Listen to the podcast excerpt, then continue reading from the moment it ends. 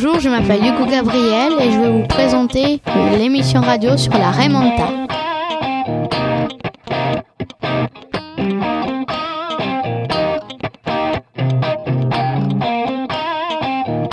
La Raymanta se nourrit d'animaux planctoniques et de petits poissons. C'est aussi un poisson cartilagineux et sans oublier c'est la plus grande des raies. Elle mesure jusqu'à 8 mètres d'envergure.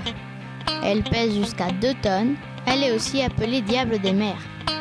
La célèbre Raymonta est une cousine qui vit dans l'Atlantique, qui mesure jusqu'à 5 mètres et pèse jusqu'à 1 tonne.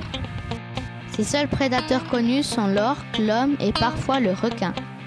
La Raymonta creuse le fond sablonneux avec ses cornes céphaliques pour obliger les proies qui s'y dissimulent à sortir et les avale grâce à sa gueule grande ouverte. Les cornes céphaliques, c'est une sorte d'antenne qui sortent de la tête et qui viennent jusqu'à devant la Raymonta.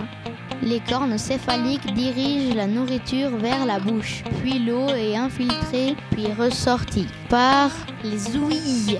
Les animaux les plus petits étant gardés dans la bouche de la Raymanta pour être mangés. La Raymanta pond des œufs. Ses nageoires, c'est comme un petit peu des ailes.